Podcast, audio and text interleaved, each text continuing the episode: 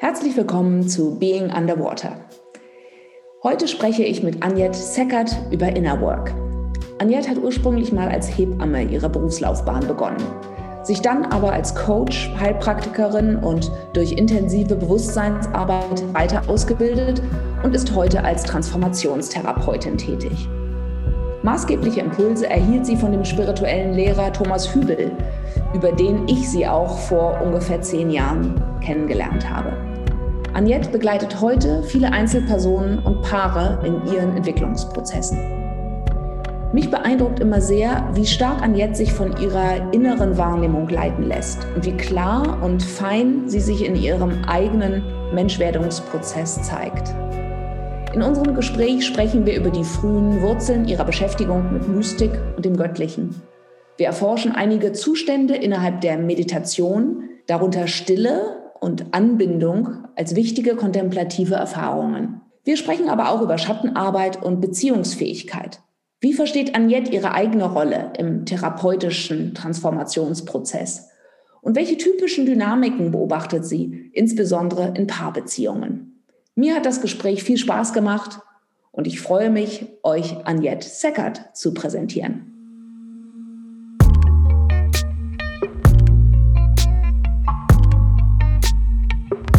Ich freue mich total, heute hier mit äh, Agnette Seckert äh, zu sein. Ähm, Agnette, äh, wir kennen uns schon ziemlich lange, ich glaube wahrscheinlich so elf Jahre oder sowas. Was bist du zum ersten Mal ähm, in meinem Haus in Südfrankreich aufgetaucht als eigentlich Freundin, äh, eine Freundin von meinem Mann. Ähm, und ich freue mich, dass wir heute zusammenkommen, um über Inner Work und Bewusstsein und spirituelle Praxis zu sprechen äh, weil du für mich jemand bist, der sehr authentisch und sehr, ähm, aber auch geerdet über diese Themen sprechen kannst und sehr glaubwürdig die auch also in deinem eigenen Leben verfolgst. Also ähm, ich finde so bei dir kann man immer eine sehr schöne Stimmigkeit zwischen Außen und Innen äh, beobachten und deswegen freue ich mich sehr, dass du heute äh, mit mir sprichst. Ja, danke für die Einladung.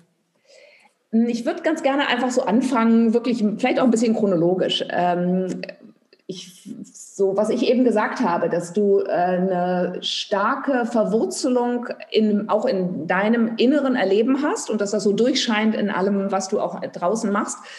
Würdest du erstmal dem zustimmen und würdest du aber auch, könntest du uns ein bisschen auf eine Reise mitnehmen, wo du sagst, dass dir zum ersten Mal klar geworden ist, dass deine innere Wahrnehmung eine sehr ja, eine, eine, eine, was Wichtiges ist, ja, dass du nicht so sehr im Außen lebst, sondern gibt es da irgendwelche Ansatzpunkte, die du benennen kannst? Also ich glaube, erstmal würde ich sagen, dass ich sehr früh die Spannung dessen wahrgenommen habe. Also einerseits zu merken, ich habe schon ein klares Gefühl, was sich für mich innerlich stimmig anfühlt. Und da kann ich auch gleich noch mehr zu sagen. Und ich hatte aber auch immer das Gefühl, das passt irgendwie nicht so mit dem zusammen, was ich im Außen sehe. Und ich schon auch immer einen starken Teil hatte, der daran orientiert war, irgendwie ins Außen zu passen oder irgendwie dazu zu gehören oder es mich dem anzupassen. So, also irgendwie meinen Weg da rein zu finden und gleichzeitig zu merken, ich finde mich da drin irgendwie aber nicht ganz wieder. Und es ist eine Spannung, die ich von sehr früh kenne, also sagen, also sagen wir mal, ich würde schon sagen, so als Jugendliche, dass mir die irgendwie bewusster geworden ist. Ist das eine Spannung, darf ich kurz nachfragen, ja, weil ich glaube, das kann ich gut nachempfinden. Also ich hatte als Kind auf jeden Fall eine Spannung in mir, dass ich das Gefühl hatte, dass das, was ich als gut, wichtig und schön so quasi äh, ansah und was ich als stimmig empfand, dass in meiner Außenwelt das offensichtlich nicht so war und dass ich so das Gefühl hatte, in meiner Außenwelt ist alles so ein bisschen verschoben und ich muss eigentlich ständig Kompromisse machen, um dazuzugehören. Ist das, geht das so genau, in die Richtung? Genau, genau. Und das aber tatsächlich in mir sowas war, dass ich mich darin total in Frage gestellt habe.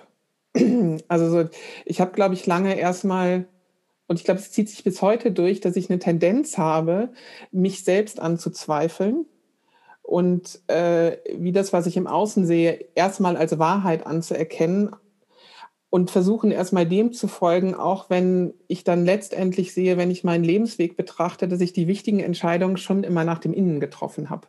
Also ich glaube, dass ich mich davon leiten lasse, aber dass so mein alltäglicher Struggle irgendwie auch mehr an der Oberfläche ist, der mich dann in Selbstzweifel zieht, weil ich mich mit dem Außen vergleiche oder versuche da reinzupassen, wo ich aber merke, nee, da stimmt aber was für mich nicht dran und dann bin ich immer ein bisschen anders und fühle mich aber dann auch immer ein bisschen anders, so, mhm. weil ich auch nicht ganz ich bin.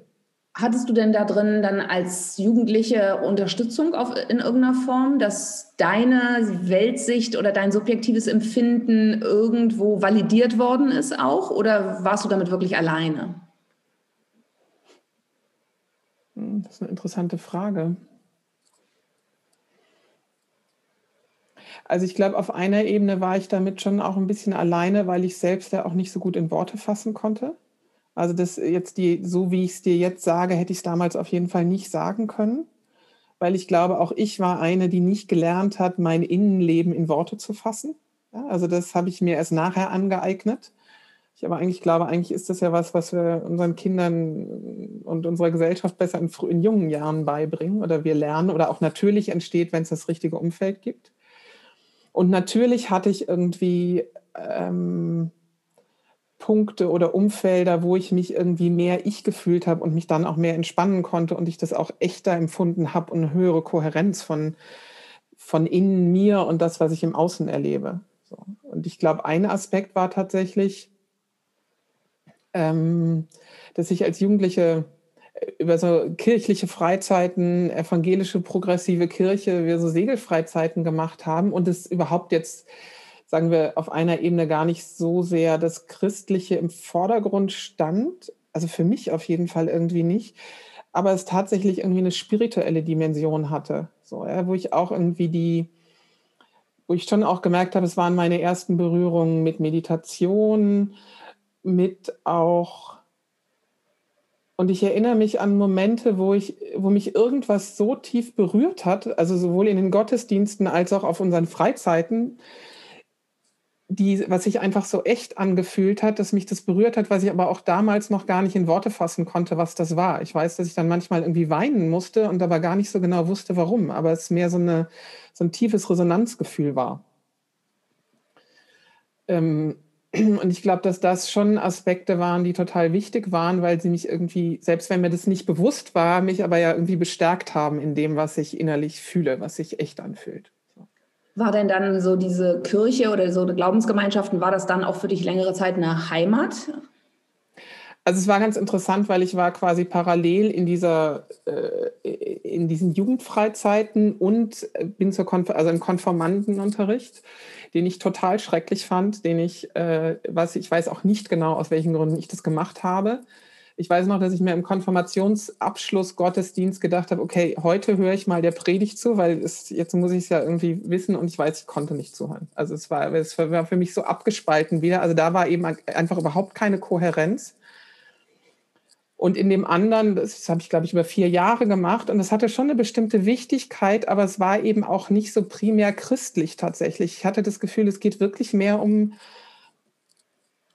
schon um Anbindung an was Höheres und ein hohes Maß von einfach gemeinsam sein und da drin sein. So, das, äh, und es war mehr der Hintergrund, der quasi einen kirchlichen und religiösen äh, Aspekt hatte, der dann schon auch wieder reingerieselt ist, aber es war nicht so verkrampft im Vordergrund wie in dem Konfirmandenunterricht, wo ich mehr eine ähnliche Abspaltung gefühlt habe, wie ich das zum Beispiel auch in Schule gefühlt habe. Mhm. Gab es andere Instanzen, an denen du dich so orientiert hast? Ich denke jetzt so an Bücher, äh, Literatur, Musik, äh, andere Menschen vielleicht noch, äh, die dir auch so dieses Gefühl von Orientierung gegeben haben?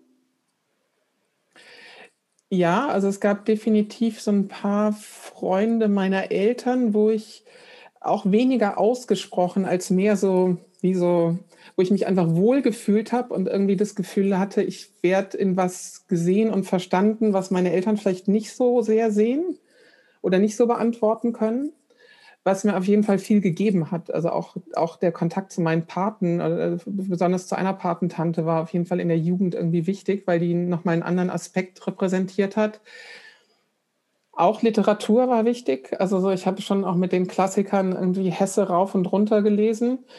Äh, glaube ich viele, für ja, viele ja, irgendwie so ein Eingangstor ist und ja irgendwie so eine spirituelle Dimension mit eröffnet und trotzdem irgendwie leicht zugänglich ist.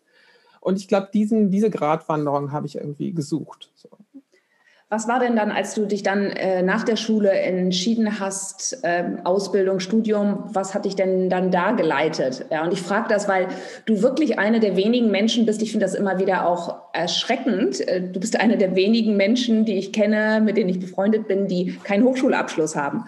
Ähm, und das ist ja auch dann wahrscheinlich ungewöhnlich, weil das wäre ja auch so deine normale Laufbahn eigentlich gewesen. Jeden so Fall. Von deinem Elternhaus her und so.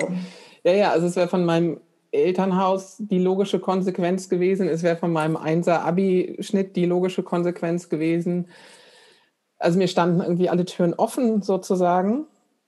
Ich war auch eine, also mir ist Schule auf einer Ebene äußerlich betrachtet total leicht gefallen und innerlich war ich total gestresst.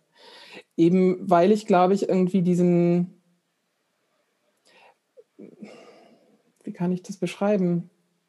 Weil ich irgendwie einen Stress gefühlt habe und was, wo ich was entsprechen muss, wo ich irgendwie weder den Sinn drin gesehen habe in dem, was ich lerne, noch hatte ich das Gefühl, ich komme als die vor, die ich wirklich bin. Ich hatte das Gefühl, ich kann die Ansprüche, ich kann den relativ easy, ich kann die beantworten. So, ja. Aber innerlich hat es mich irgendwie gestresst und ich hatte das Gefühl, mit so einer zarteren Seite, die mir selbst nicht leicht zugänglich war, die mir auch durch mein Elternhaus jetzt nicht so leicht zugänglich war, weil meine Eltern damit, glaube ich, auch eher überfordert waren, habe ich da einfach nichts drin gefunden. Und ich hatte auf jeden Fall, ich wusste irgendwie, ich kann zwar studieren, aber ich wusste auch irgendwie irgendwas in mir, also jetzt hört sich jetzt vielleicht ein bisschen dramatisch an, aber zerbricht da dran. Also ich kann das jetzt nicht so durchpowern. So. Und ich wusste irgendwie, ich brauche auf jeden Fall einen Break. Es war gar nicht so, dass ich, ich hätte auch fast studiert. Also es war dann später so, ich, ich war kurz davor, dann mich einzuschreiben und auch wirklich dann zu, zu studieren. Und ich glaube, was mich tatsächlich geleitet hat, war so ein Bedürfnis von, ich brauche diese Konsequenz, äh, diese, diese, diesen Geschmack von Walk Your Talk. Also das, was ich sage, auch wirklich zu tun. Und das habe ich in Schule einfach und in Bildungssystemen nie, nicht empfunden und eben auch nicht in, in den meisten, also in Kirche sozusagen, bis auf diese eine, äh, eine Gruppe da. Und das war was, wonach ich mich dann total stark umgeguckt habe. Also wo finde ich was, wo das, was mich irgendwie bewegt, was mir wichtig ist. Und das war damals schon irgendwie mir, also ich war im Umweltschutz engagiert, also auch das war mir einfach irgendwie total wichtig. Und das war ja damals noch nicht so. Äh, sichtbar, wie es irgendwie jetzt in diesen Zeiten ist. Und da habe ich mich irgendwie auf die Suche gemacht und habe dann erstmal ein freiwilliges ökologisches Jahr gemacht. Das und war bin dann, mit in den 80er Jahren oder? Mitte der 90er. Mitte der 90er. Also 95 habe ich Abi gemacht. Ähm, und das war auf jeden Fall für mich total gut, weil das was war, wo ich mehr Menschen begegnet bin, die irgendwie schon Zugang zu ihrem Innen hatten, was mir einerseits total wichtig war, was aber gleichzeitig super schwierig für mich auch war. Also das musste ich auch irgendwie lernen, weil ich das halt vorher nicht wirklich gelernt habe und das hat mich darin, glaube ich, irgendwie sehr unterstützt. Und halt, dass ich irgendwie das Gefühl hatte, okay, ich mache im Außen was, was meinen ethischen und meinen ethischen Ansprüchen und meinen Werten entspricht. So. Und gleichzeitig war das auch ein Umfeld, was äh, quasi was man irgendwie so leicht als irgendwie alternativ bezeichnet, was dann auch im Gegensatz zum Mainstream an vielen Punkten stand, was ich heute auch so ein bisschen bedauere manchmal. Ja? Also es gibt schon einen Teil, der das auch bedauert, mich nicht im Mainstream da drin bewegt zu haben, weil ich das auch einen total hohen Wert finde. Und gleichzeitig war mein Weg einfach so. so. Und ich habe dann irgendwann eben eine Hebammenausbildung gemacht. Und ich glaube, das war auch einfach, ich habe einfach irgendwas gesucht, wo ich irgendwie diese Kohärenz finde, weil ich, glaube ich, selbst das in mir noch so nicht, noch nicht so stabil war, dass ich mich getraut habe, dass ich nicht dachte, ich überlebe damit irgendwie ein, äh, ein Medizinstudium oder ein Psychologiestudium, wo ich lange erstmal was anderes machen muss, bevor ich diese Kohärenz finde. Ich hatte irgendwie das Gefühl, ein Teil von mir wuppt es locker und ein anderer Teil geht da irgendwie drin unter. So, und ich wusste, dass ich irgendwie den anderen Teil hoch, äh, also den irgendwie aufbauen muss. So, das hat mich, ich glaube, das war die, der innere Hintergrund da drin. Und hast du dich dann zu dem Zeitpunkt auch dann angefangen, so ganz eher formal mit Spiritualität oder mit kontemplativen Praktiken oder so ähm, zu beschäftigen?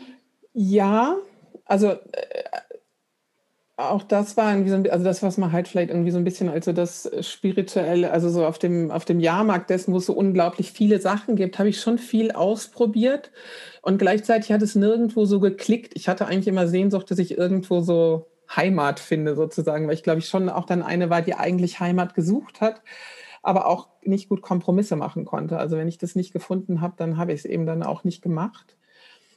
Und das hat dann schon lange gedauert, bis ich das irgendwie mehr gefunden oder bis ich irgendwie so quasi dann auch vielleicht mit Thomas Hübel irgendwie was gefunden habe, wo ich das Gefühl hatte, ah ja, hier kann ich irgendwie länger bleiben und länger lernen. Hier stimmt genug für mich, um mich darauf einzulassen. Dass, oder es gibt dieses, diesen Klick, dieses Klickgefühl einfach. Ja? Und ich habe zwar vorher viel ausprobiert, aber dann auch nicht konsequent. Ich habe auch nicht konsequent irgendwie praktiziert oder äh, so, aber es war, es, es ist so in mein Leben geträufelt so ein bisschen. Und das heißt aber, es war auch schon in deinem damaligen Umfeld, war das so etwas, was so eine, jetzt auch mal gängige Praxis gewesen ist? Weil zum Beispiel, wenn ich mir vorstelle, ich in meinen Zwanzigern, ich glaube, also ich kannte auch ein paar Leute, die irgendwelche New Age Sachen gemacht haben, aber grundsätzlich war das Thema Spiritualität in meinem Umfeld irgendwie sehr, sehr weit weg. Nee, es war schon da, so, also, also es war schon da. Das würde ich schon sagen. Und dann bist du äh, vor wie vielen Jahren ist das dann jetzt, dass du bei Thomas äh, Hübel angefangen hast? So 2004. 16 Jahre. Tatsächlich schon. Okay. Kannst du ein bisschen darüber erzählen, was dich da fasziniert hat, was da so dein Weg rein und dann dadurch war? Also zu dem Zeitpunkt war es gar nicht so, dass ich irgendwie quasi gesagt habe, ich suche jetzt aktiv was. Also das ist mir dann zufällig tatsächlich oder scheinbar zufällig entstanden, dass ich auf einem, also ich habe zu der Zeit in der Gemeinschaft gewohnt, wo er gekommen ist und einen Workshop gegeben hat. Also er stand quasi mehr bei mir zu Hause auf einmal und ich dachte, ah, interessant, gucke ich mir mal an. Und dann ging es irgendwie total schnell auch ein bisschen, weil mein damaliger Freund gesagt hat, wir müssen jetzt das Jahrestraining zusammen machen. Da kannte ich, äh, da hatte ich noch keinen Workshop bei ihm gemacht. Und dann dachte ich aber, okay, dann machen wir das jetzt. Ähm und da hatte ich, ich glaube eben, es gab einfach irgendwas, was geklickt hat, wo ich so viel Resonanz hatte, dass ich irgendwie dachte, ich kann zum einen passt es irgendwie kulturell, weil ich habe immer gemerkt, dass die östlichen Sachen, dass ich die zwar total schön und kohärent finde, aber irgendwie ist es zu weit weg von mir und meiner Kultur, dass ich mich da voll reingeben kann oder mich dem ganz verschreiben will sozusagen. Und ich glaube, dass irgendwie so diese Mischung von ja auch ein sehr durchaus psychologischer Ansatz und spiritueller Ansatz mir sehr zugänglich war. Also es war, glaube ich, das, was es, also wenn ich jetzt mal formal gucke, wo irgendwie eine hohe Resonanz war und dann gab es halt einfach was, was irgendwie dann menschlich wahrscheinlich auch einfach gestimmt hat. So, aber diese Gleichzeitigkeit war schon auch irgendwie wichtig, dass ich das Gefühl hatte, das ist auch was, was sich mit so den tieferen Ebenen von Menschsein beschäftigt, also ganz menschlich betrachtet, auch so psychologisch beschäftigt und trotzdem eine Dimension ganz klar reinbringt, die über mm, unsere Persönlichkeit hinausgeht. Hm, vielleicht kannst du ja noch mal ein paar Sätze dazu sagen, so wer Thomas Hübel ist, weil das werden wahrscheinlich die wenigsten unserer Zuhörer äh, wissen. Also ich, selbst bezeichnet er sich, glaube ich, äh, meistens am ehesten als äh, moderner Mystiker.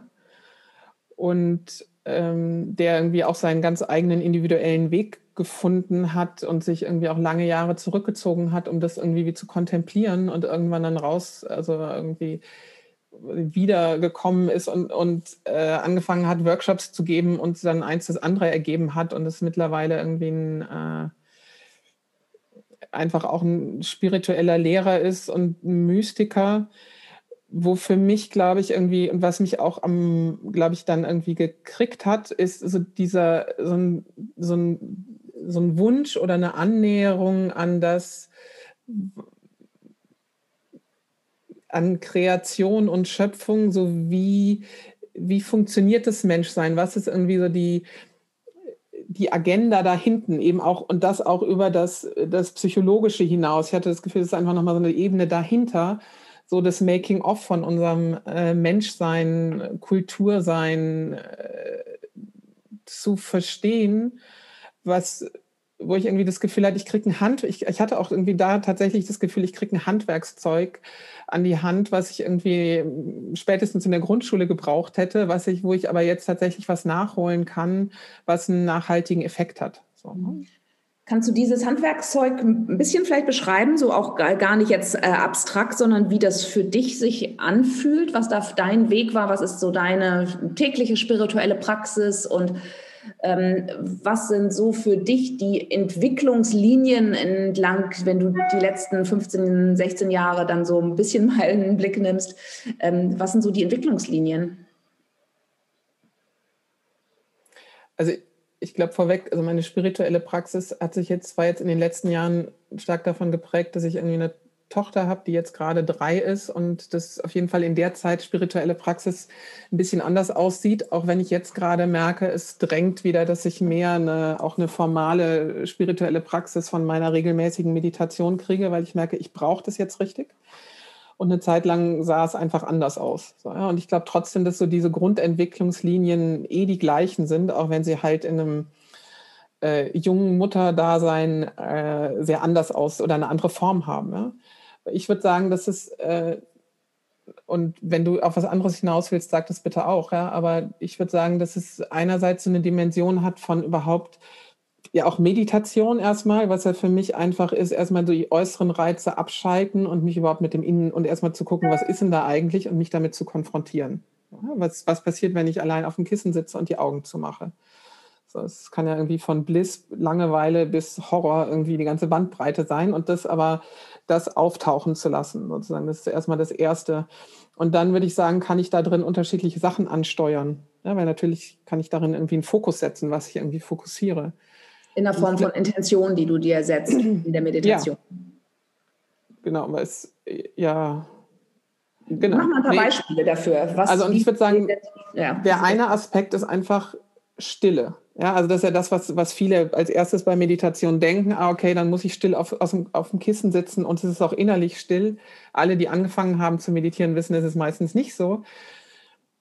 Und trotzdem ist irgendwie der Aspekt von, eben auch wenn es innerlich sehr laut ist, aber irgendwie in diesen Zwischenräumen mehr, also für mich hat es einerseits den Aspekt von Sinken, und von Ausdehnen in eine Qualität von Raum, also dass ich auch, was natürlich einfach mal vielleicht mein ganz persönlicher Raum ist, der mal ganz eng sein kann und den ich auch durch Meditation wieder erweitern kann, also dass ich mehr Spielraum habe sozusagen und dann aber auch noch darüber hinaus in einen Raum, der vielleicht mehr metaphysisch ist, der das ähm, der das ist, worin wir stattfinden, wo man vielleicht bildlich sagen kann, okay, wenn wir den Weltraum haben, ist da auch irgendwie die Erde drin, aber es ist eben auch ganz viel Nichts, scheinbares Nichts. Ja, und irgendwie mich aber wirklich auf dieses Nichts, auf diesen Zwischenraum irgendwie zu konzentrieren und mich da drin auszubreiten, ist der Aspekt von Stille oder Präsenz für mich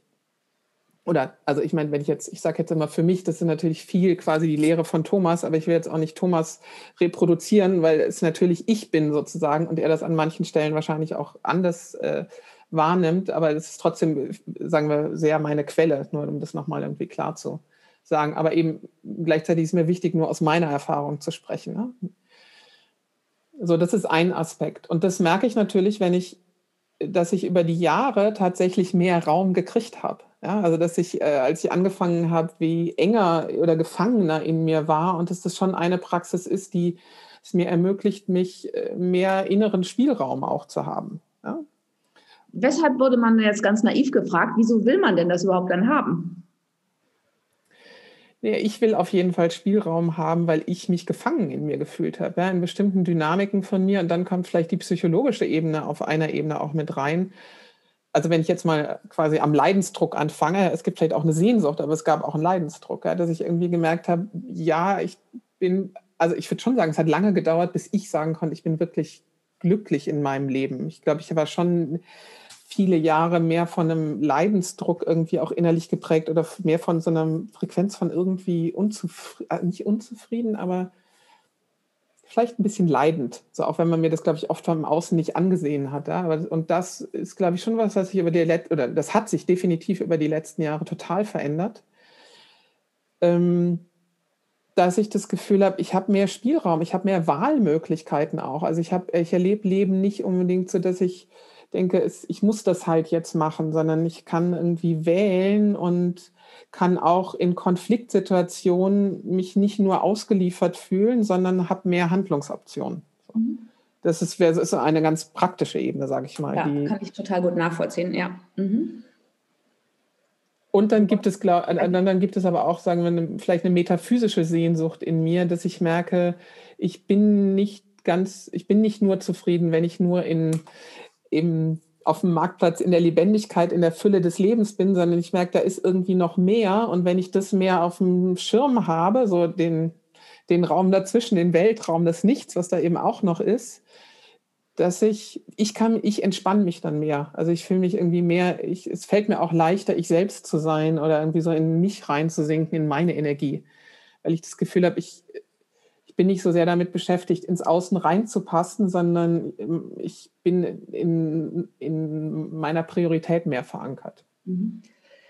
Ähm, du sprichst ja auch häufiger über so dieses Anbinden und ähm, konntest du dazu ein bisschen was sagen? Wie setzt du eine Intention, die dich an etwas, eine, eine schöpferische Energie äh, oder die andere Menschen Gott nennen würden oder so, was das für dich ist und wie du das ganz konkret machst? Genau, also es wäre dann quasi der zweite Aspekt, ne? wenn ich gerade irgendwie mehr darüber gesprochen habe, dass ich in Meditation auch so diesen stille Aspekt fokussiere, was schon für mich auch was Göttliches dann hat oder was äh, über mich hinausgehend. Ja? Dann gibt es, würde ich aber schon noch den Aspekt sagen, dass es, wenn du mehr von Anbindung sprichst, das hat, das hat mehr was von Bewegung ja, oder auch von ich würde es vielleicht, auch, also ich würde es auch oder bezeichne es für mich auch immer wieder irgendwie als Seele. Also, und ich würde es mehr sagen, das ist so das, womit ich irgendwie auch gekommen bin, ja, oder das, womit jeder Mensch irgendwie kommt, wo wir irgendwie wissen, dass alle Kinder irgendwie ein großes Potenzial mitbringen und irgendwie so einen ganz eigenen Wesenskern. Und ich da schon sagen würde, dass, ähm, wie beschreibe ich das jetzt? Also begegnest du da deiner eigenen Entwicklung quasi in dieser Anbindung? Also ich, ich begegne auf jeden Fall den Ebenen von Entwicklung, wo ich, die ich noch nicht verkörpert habe. Also es ist für mich irgendwie so ein, äh, ich würde sagen, es ist für mich so ein Kontinuum ja, von, äh, also erstmal ich werden, ich quasi eine gesunde psychologische äh, Person und Mensch werden und eine Ich-Werdung, die auch die total wichtig ist. Und dann gibt es aber was, was darüber hinausgeht, wo ich sage, okay, es gibt aber auch noch ein Potenzial, wo ich mich rein entwickeln kann, was erstmal und wo ich mich am also oder wo ich das Gefühl habe, das befriedigt mich am meisten oder stimmt am meisten, wenn es ganz meine, also ich mich in meine Energie stelle, sozusagen. Und ich kann aber gar nicht genau definieren, was meine Energie ist, weil das was ist, was ich äh, in das ich mehr reinlauschen kann oder empfangen kann.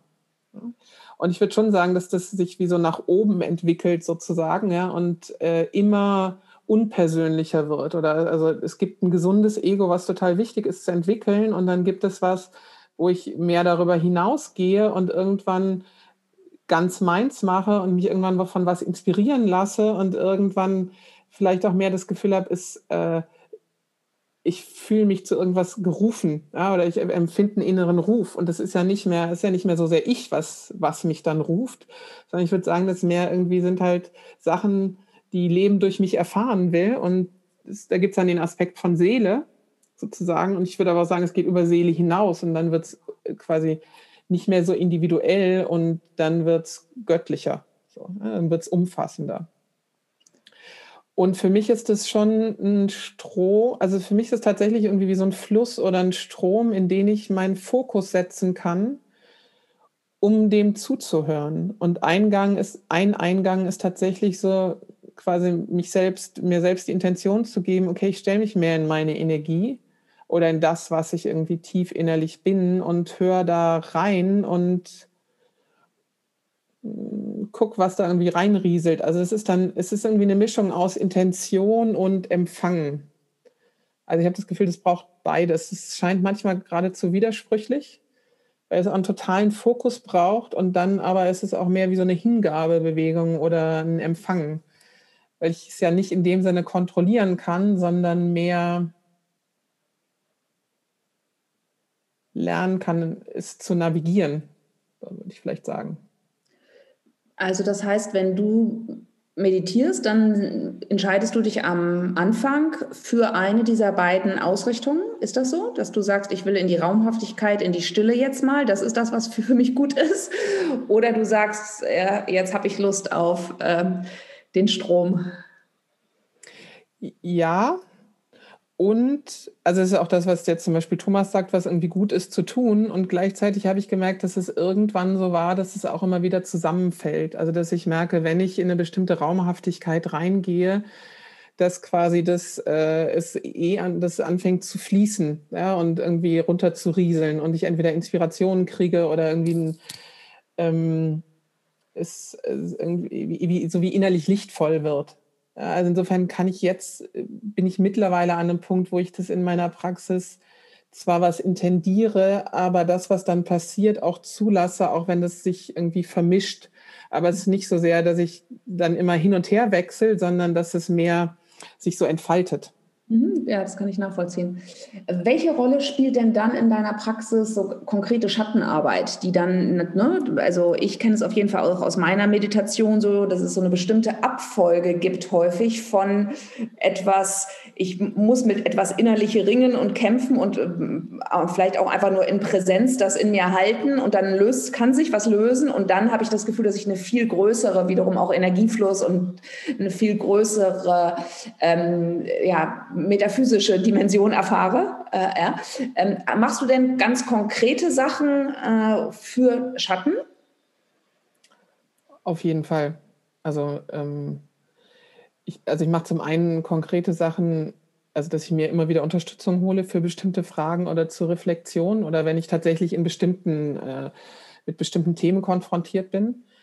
Ähm, das heißt, dann würdest du eine, zu anderen befreundeten Therapeuten gehen äh, oder wie würde das aussehen? Genau, also das äh, eine Sache, die wir jetzt gerade regelmäßig als Paar machen, ist irgendwie, dass wir einen Paarcoach haben, was, wo ich ja schon auch das Gefühl habe, Partnerschaft ist zumindest mal in meinem Leben eine der Sachen, die mich sehr auf meine äh, Schatten stößt und da hochbringt, wo ich Mutter sein jetzt irgendwie mehr so ein es ist mehr, es ist irgendwie, glaube ich. Innerhalb der Komfortzone. Das ist total meine Komfortzone. Da habe ich das Gefühl, ich habe noch nie so wenig Selbstzweifel gehabt wie äh, im Muttersein, was jetzt in, in Liebesbeziehungen schon anders ist. Äh, oder ich habe auch äh, habe andere, teilweise befreundete, teilweise auch nicht äh, Unterstützung, also sei es mehr so im psychologischen Sinne oder auch äh, was ähm, Traumaarbeit wie SE ist. Oder auch tatsächlich, ich habe eine Ärztin, mit der, also die ist, äh, macht Akupunktur, was ich auch sehr unterstützend an der Stelle finde, weil sie da auch irgendwie mehr einen weiten, äh, also selbst irgendwie da irgendwie anders unterwegs ist oder umfassender unterwegs ist. Jetzt das empfinde ich auch mehr als die reine äh, Akupunktur. Und natürlich auch in meiner Meditationspraxis, ja, weil ich würde sagen, dass wir, dass ich ja auch sagen kann, okay, das, was wir vorhin als Raum oder Stille bezeichnet haben, ist ja auch mehr wie in den Moment zu sinken, also in das Jetzt. So. Und das, was wir mehr als Anbinden bezeichnen, ist mehr die Zukunft, also im Sinne von ein Potenzial, was, in das wir reinleben können. Und dann gibt es halt noch die Vergangenheit, ja, und wo halt immer wieder auch in der Meditation irgendwie bestimmte Themen hochploppen oder reindrängen, die integriert werden wollen, ja, oder die halt irgendwie rufen, scheinbar vielleicht im Weg stehen, aber wie du sagst, genau, wenn, wenn ich mich denen widme, merke, dass ich einfach wieder mehr Raum habe und die anderen zwei Dimensionen wieder freier oder reichhaltiger sind. Und ich glaube, teilweise geht es halt für mich alleine auf dem Kissen. Und dann ist es aber mehr auch, so wie du sagst, dem halt irgendwie Raum geben und gewahr zu sein und damit zu sein und zu sitzen und manchmal reicht es aber auch nicht. Oder manchmal ist was anderes eher gefragt. Also gar nicht im Sinne von reichen, sondern manchmal braucht es, glaube ich, einfach ein menschliches Gegenüber, um so äh, Schatten oder Vergangenheitsthemen irgendwie zu äh, mehr anzugucken und wieder mehr reinzuholen. Ähm, da sind wir eigentlich schon auch bei dem nächsten Thema, was ich ansprechen wollte, nämlich du hast ja so mit den Jahren so einen Schwerpunkt äh, gesetzt, auch in deiner eigenen Arbeit, äh, auf Beziehung. Ne? Beziehungsfähigkeit, Beziehung zwischen Paaren, aber auch ähm, jeder Einzelne mit sich selbst. Wie ist das entstanden und was genau machst du da eigentlich? Das ist eine gute Frage. Also ich meine, das ist jetzt mal ein Bereich, wo ich sagen würde, wo ich vorhin gesagt habe, dass ich mehr Wahlmöglichkeiten habe. Es war auf jeden Fall nicht so, dass ich irgendwie bewusste Entscheidungen getroffen habe, sondern da war es tatsächlich mehr so eine Bewegung gewesen von, es hat eins das andere ergeben und es hat sich darin aber irgendwie auch stimmig angefühlt. Und ich glaube schon, dass das, also ich meine, ich habe, bevor ich die Hebammenausbildung gemacht habe, irgendwie mit Körpertherapie eigentlich angefangen, habe da irgendwie ein paar Sachen gemacht, das ist irgendwie eine Zeit lang gemacht. Und aber durch die Hebammenarbeit, das war für mich einfach äh, Beziehungsarbeit sozusagen. Ja, und habe irgendwie gemerkt, das ist ein, eigentlich ein totaler Schwerpunkt, auch primär darin, Frauen und Familien darin zu unterstützen, an ihr inneres Gefühl und ihre Intuition zu vertrauen und dem zu folgen. Ja, und sich nicht so sehr von der äußeren Medizin, die da drumherum ist, äh, von ihrer inneren Wahrheit und dem Glauben an sich wegbringen zu lassen, sondern das mehr zu stärken. Und ich glaube, dass es wie so ein roter Faden ist, der sich irgendwie durchzieht. Ja, also selbst wenn ich es einerseits total weit weg scheint, äh, als Hebamme zu arbeiten, weil ich das gar nicht mehr mache, habe ich aber trotzdem das Gefühl, ich bin weiterhin irgendwie Geburtshelferin für das Neue oder für dieses, für diesen Annäherungsprozess als erstes mal an sich selbst oder an die innere Wahrheit. Und weil ich glaube, jegliche Beziehungsarbeit ist eben erstmal eine Annäherung an mich, weil nur wenn ich mir näher bin, kann ich irgendwie die Beziehung auch äh, authentischer und erfüllender leben. Insofern würde ich sagen, selbst im, in der Paararbeit liegt da ein großer, großer Schwerpunkt drauf für mich. Also diese Annäherung an mich selbst erstmal und gucken, wenn ich mir näher bin, wie lebe ich denn dann von da Partnerschaft und wie ist es, wenn ich den Prozess bei meinem Partner oder bei meiner Partnerin mitkriege. Weil ich auch immer wieder erlebe, dass überhaupt diesen essentiell, diese essentielle Bewegung mitzukriegen im anderen total, also oft Berührung auf, auslöst und mehr Räume öffnet. So. Genau. Und ich meine, könntest du noch ein bisschen mehr darüber sagen, was deine Arbeitshypothese ist, wenn ein einzelner Mensch oder auch ein Paar zu dir kommt? Ja? Äh, was machst du da? Wo siehst du, dass so Gesundung äh, entsteht oder erstmal vielleicht Klarheit, klar, mehr Klarheit entsteht? Äh, was, ja, was, was sind so deine kleinen Helferlein quasi, äh, die du aktivierst, indem du bestimmte Interventionen äh, läufst? Also ich glaube, ich habe, ich glaube, es fällt mir schwer irgendwie zu sagen, was ich, ich kann glaube ich sagen, was quasi mein mein Werkzeugkasten ist sozusagen. Ja? Und dann ist es, dann ist es mehr, dass ich am Anfang versuche rauszukriegen, worum geht es denn hier eigentlich? Das, was natürlich einerseits das ist, was, was sagen die Menschen ganz offensichtlich, was fassen sie in Worte und aber auch, was sehe ich, was fühle ich, was nehme ich dahinter wahr. Ich glaube, einerseits ist es mehr sowas, was Ressourcenstärkung oder auch Bestätigung ist. Ja? Also überhaupt weil ich ja auch das Gefühl habe, gesellschaftlich gucken wir oft auf das, was nicht funktioniert, wo wir nicht gut drin sind, was irgendwie schwierig ist. Und ein großer Hebel immer schon mal ist, das zu, das, wo eigentlich eine leise Verbindung zur Ressource oder zu der inneren Stimme oder zu dem, wo ich weiß, was eigentlich für mich stimmt, wer ich eigentlich bin, das zu unterstützen.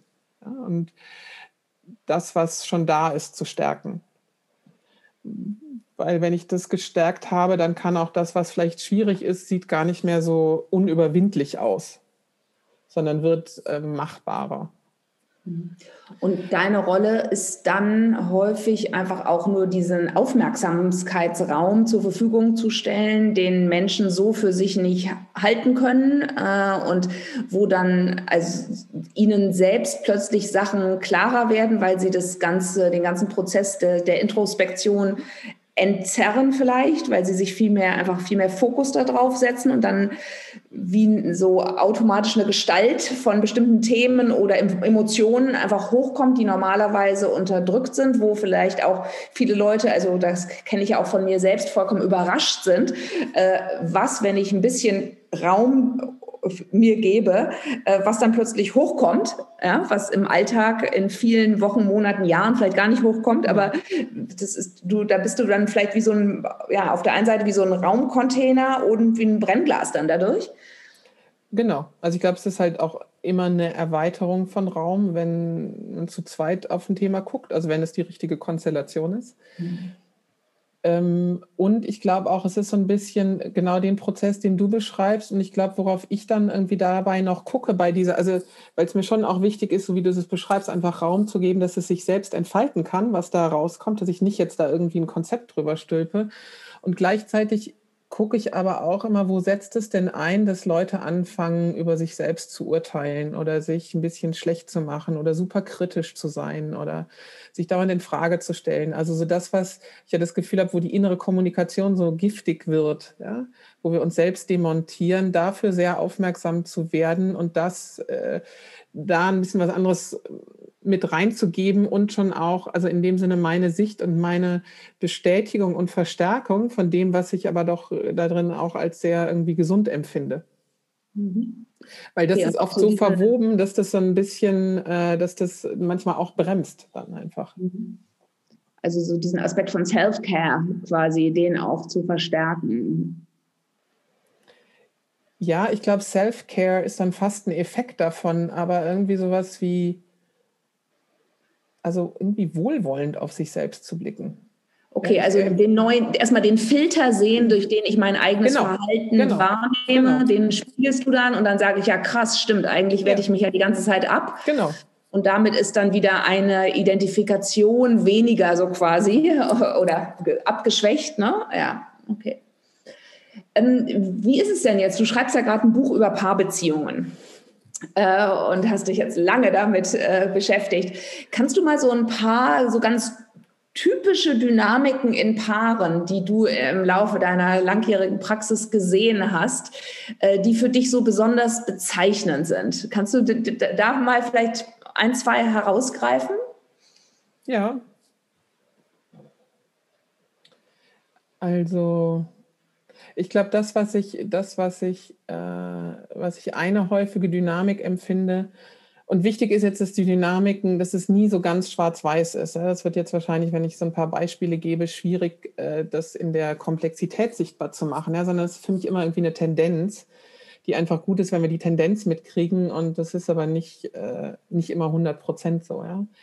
Aber ein Aspekt, den ich mitkriege, ist zum Beispiel, dass es meistens dass wir zum einen oft so Rollenaufteilungen machen ja, in, äh, in Beziehungen. So dass es äh, einen, einen, einen Partner gibt, eine Partnerin, die sich irgendwie so mehr reinlehnt. Ja, und die sich so, also wenn ich irgendwie sage, okay, es gibt so eine zentrierte Position in mir, wo ich quasi in meiner Achse verankert bin, und dann gibt es eine, wo ich mich mehr irgendwie reinlehne und in so ein Überkümmern komme oder überinteressiert sein oder irgendwie versuche, es immer richtig zu machen und meiner Partnerin immer die Wünsche von den Lippen abzulesen und äh, darunter oft so eine, darunter liegt oft in meiner Erfahrung nach so eine Angst, dass der andere geht. Ja, weil ich irgendwie, weil ich den so sehr brauche für meine irgendwie Sicherheit und oft wird natürlich sichtbar, dass ich nicht unbedingt den Partner brauche, sondern eigentlich als Kind da jemanden gebraucht hätte und mich aber da so überkümmern musste. Und das ist einfach so eine Wiederholung, ich dann oder wir machen also so die, der eine, der eine Partner kümmert sich irgendwie zu viel und ist zu viel vorne, ja, und der andere denkt irgendwie, oh, das ist mir ja alles zu nah, ich muss mich mal irgendwie zurücklehnen und ich brauche meine Freiheit. Ja? Weil Freiheit meistens eher mehr so ein bisschen Widerstand ist, weil es ja nicht wirklich eine freie Wahl ist, sondern ich mehr merke, ich muss mir das alles so ein bisschen vom Hals halten, weil ich, ich kann gar nicht, wenn ich ich kann gar nicht so gut für mich sorgen, wenn ich in Beziehung bin. Eigentlich kann ich nur mit mir sein oder kann ich nur für mich sorgen, wenn ich mich irgendwie rauslehne. Und natürlich haben wir beide irgendwie, äh, haben wir immer beide von diesen Polen in uns, also sowohl dieses ja nach Nähe und Intimität und Sicherheit, als auch nach dieses Freiheit, Freiraum, Autonomie. Aber oft machen wir dann so eine, machen wir irgendwie so einen Deal in Partnerschaft, dass der eine den einen Pol nimmt und der andere den anderen. Und dann zerrt der eine am anderen und der andere sagt, boah, nee, das ist mir zu nah, ich lehne mich hier irgendwie raus. Das ist auf jeden Fall eine beliebte Dynamik. Und dann erstmal ist, glaube ich, zu sehen, kann ich mich eigentlich zentrieren und wie handle ich eigentlich, wenn ich mehr wieder meine eigene Mitte finde? Wer bin ich denn da? Und auch den Gegenpol in mir zu sehen. Ja? Also nämlich auch zu sehen, ah, ich bin ja nicht nur die, die sich nur reinlehnt, sondern ich habe ja auch den anderen. Aber in unserer Dynamik, da wo es eng wird, haben wir uns das so scheinbar irgendwie so aufgeteilt. Das wäre auf jeden Fall ein Beispiel. Gerne noch ein zweites, finde ich. Gerne noch ein zweites, ja. Ich muss mal ganz kurz äh, gucken, was da vielleicht. Entschuldigung. Ähm, also wenn ich dich richtig verstehe, dann ist aber spielt bei ganz vielen von diesen Beziehungsthemen ja die frühe Kindheit eine total wichtige Rolle. Ne? Also wo wir ganz viele Muster von Bindung, oder Bindungsschwäche lernen, die wir dann im späteren Leben reproduzieren, immer wieder, ohne wirklich zu wissen, dass wir da was Altes kompensieren. Genau, und das ist vielleicht auch schon ein Eingang in ein gutes nächstes Beispiel, was schon mit dem ersten ein bisschen verwoben ist, was aber eine andere Perspektive darauf ist, ist eben genau mir darüber klar zu werden, was habe ich denn eigentlich gelernt? Ja, also was ist denn irgendwie, was habe ich gelernt, wie kriege ich Aufmerksamkeit, wie ist es irgendwie sicher für mich, was habe ich über Beziehungen gelernt. Und irgendwie zu, wenn wir, nämlich wenn wir genauer hingucken, merken wir total oft, dass wir super viel wiederholen. Selbst wenn das im Außen eigentlich sehr anders aussieht als das, was äh, in der Kindheit lief oder was unsere Eltern uns vorgelebt haben oder was kulturell zu der Zeit halt irgendwie gang und gäbe war wenn wir irgendwie so feiner hingucken, merken ganz viele Menschen, dass wir super viel wiederholen. Ja, und dass ganz viele Dynamiken eben eine Wiederholung sind. Und ich glaube, das ist überhaupt erstmal klar, das ist wichtig, mir überhaupt erstmal klar zu werden, wie kriege ich denn Aufmerksamkeit? Was sind denn meine Überlebensmechanismen? Wie, ähm, wie gestalte ich denn aus, also vor allen Dingen aus meinem Automatismus oder meinem Stress heraus irgendwie Beziehung und Partnerschaft? Also, und, aber in dem Sinne Beziehungen auch ganz generell.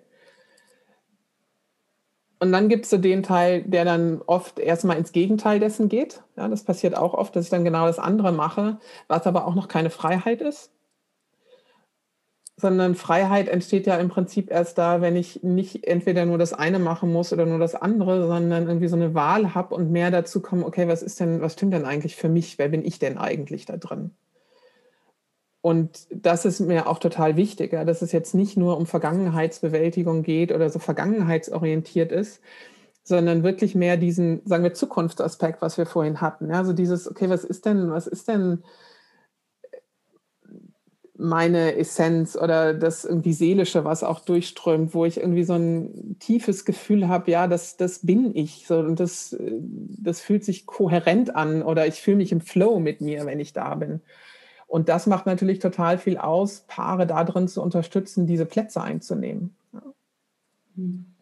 Ja, ich meine, ich kann das total gut nachvollziehen. Ich kann auch, für mich selbst war es ja so, dass ich es sehr wichtig fand, dass ich die vielen Ängste, die ich so in mir trage, dass ich da für mich lerne zu unterscheiden, was sind denn meine entwicklungspsychologisch äh, entstehenden oder dort verwurzelten Ängste, die ich einfach habe, weil ich an bestimmten Punkten eine Bindungsschwäche äh, habe hatte als, als Säugling, äh, kleines Kind.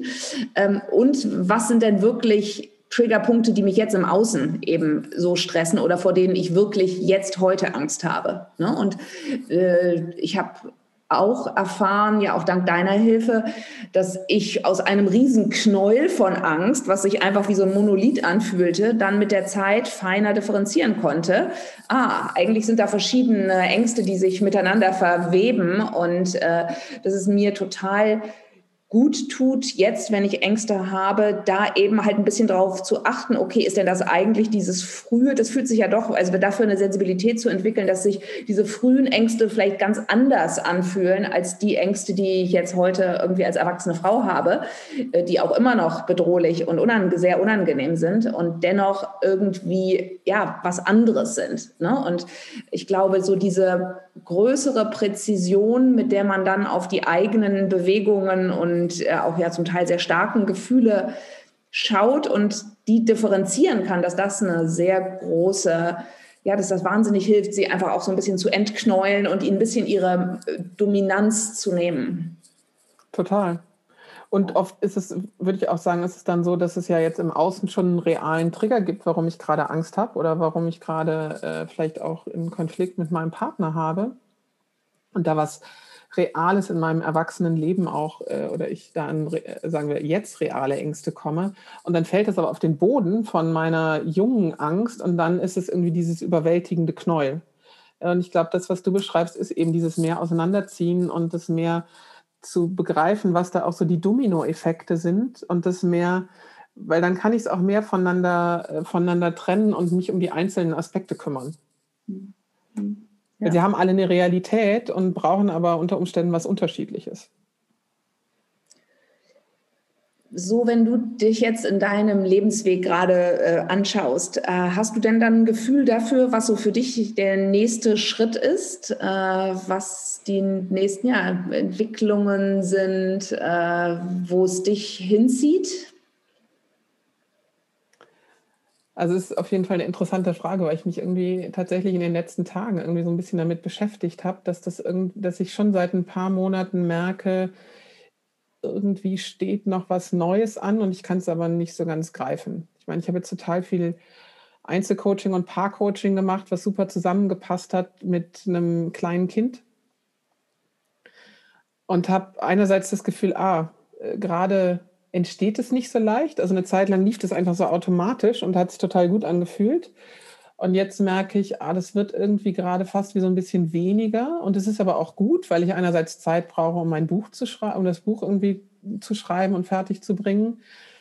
Und ich merke auch, dass ich ja auch daran interessiert bin, was ist denn noch nachhalt, also so eine Mischung aus auch Nachhaltigkeit und Wirksamkeit. Ja? Also ich glaube, das ist super wichtig und effektiv ist, eins zu eins Arbeit zu machen oder eben mit Paaren. Aber das ist natürlich die Frage von, wie erreiche ich viele Menschen, weil ich das Gefühl habe, es brauchen eigentlich gerade viele Menschen. Also so, dass auch die globale Lage, in der wir sind, das Zeitalter, in dem wir sind, ja einerseits viele Menschen oder ich, ich glaube, dass diese inneren Kompetenzen unglaublich hilfreich sind in diesen äh, Stresssituationen und in diesen bedrohlichen Situationen, in denen wir auf total vielen Ebenen gerade sind, irgendwie zurechtzukommen und intelligent zu handeln da drin und nicht aus der Angst heraus, sondern wirklich äh, verantwortliche, intelligente, nachhaltige Schritte zu gehen. Ähm, und das interessiert mich. Ich meine, natürlich ist ein Buch darauf eine Antwort, aber auch irgendwie mehr Trainings anzubieten, was gerade auch schon irgendwie passiert im Hintergrund, was ich irgendwie so quasi vorbereite.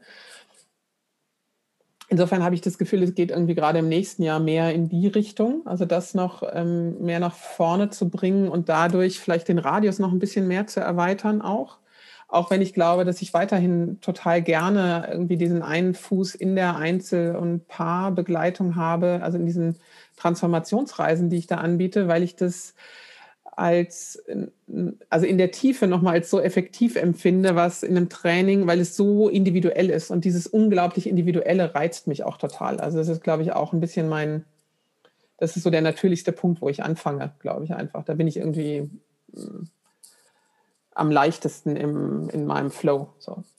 Na, wir können ja jetzt doch noch einen kleinen Werbeblock äh, für ein paar Sachen machen, die jetzt gerade stattfinden. Also heute sind wir ja online im Better Place Lab online gegangen mit unserem neuen Wellbeing äh, und Kollaborationsprogramm, wo du ja auch als Mastercoach äh, eine Rolle spielst und wo wir in diesem Falle sogar kostenlose ein breites Angebot in den nächsten zwei Jahren für innere Stärken, für Inner Wellbeing, für äh, gerade auch Sozialunternehmer, Aktivisten, Menschen, die in NGOs äh, und sonstigen äh, gemeinwohlorientierten äh, Unternehmen arbeiten, anbieten im Boom äh, in Berlin-Kreuzberg. Äh, da bin ich ja sehr gespannt, wie das Programm aufgenommen wird und da können sich ab heute ganz viele Menschen bewerben und wir bieten ja auch zusammen mit unserer Freundin und Kollegin Bettina Rollo ein Inner Work Jahrestraining an, Beyond New Work. Ähm, was ähm, im Januar startet. und wo wir uns ja auch ganz bewusst entschieden haben, dass äh, trotz Corona, oder wir haben ja gesagt, nicht trotz Corona, sondern äh, gerade because of Corona quasi, äh, das anzubieten. Ne? Deswegen, also äh, wer dies hört und Lust hat, ein bisschen tiefer einzutauchen, kann auf jeden Fall sich entweder auf der Better Place Lab Website ähm, an diese Programme Wellbeing und Kollaboration äh, orientieren oder eben sonst auch ähm, Beyond New Work googeln. Sehr schön. Genau, und das ist vielleicht noch als Abschluss an der Stelle, weil also beide Programme, also was mich auch daran reizt, ist eben, dass es auch sowohl aus dem rein psychologischen oder rein spirituellen Angebot irgendwie rausgeht oder dieser, dieses tiefe Commitment für eine 1 zu 1 Arbeit oder für individuelle Transformationsprozesse, die ich mache, sondern dass es irgendwie breiter wird und damit mehr in Mainstream kommt. Aber ich glaube, meine persönliche Reise ist schon irgendwie in den Mainstream rein sozusagen. Ja? Also ich habe halt den Eingang gebraucht aus individuellen persönlichen Gründen.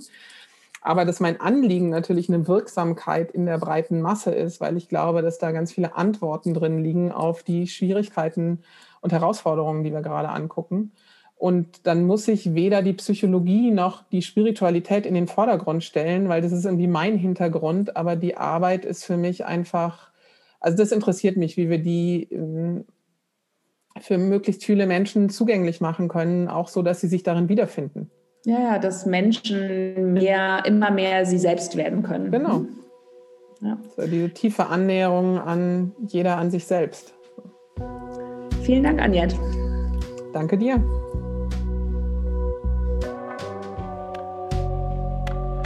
Being Underwater is created in collaboration between myself, Joanna Breidenbach, and edited by Sienna Powers. The music is produced by Angus Sewell McCann and Vincent Augustus.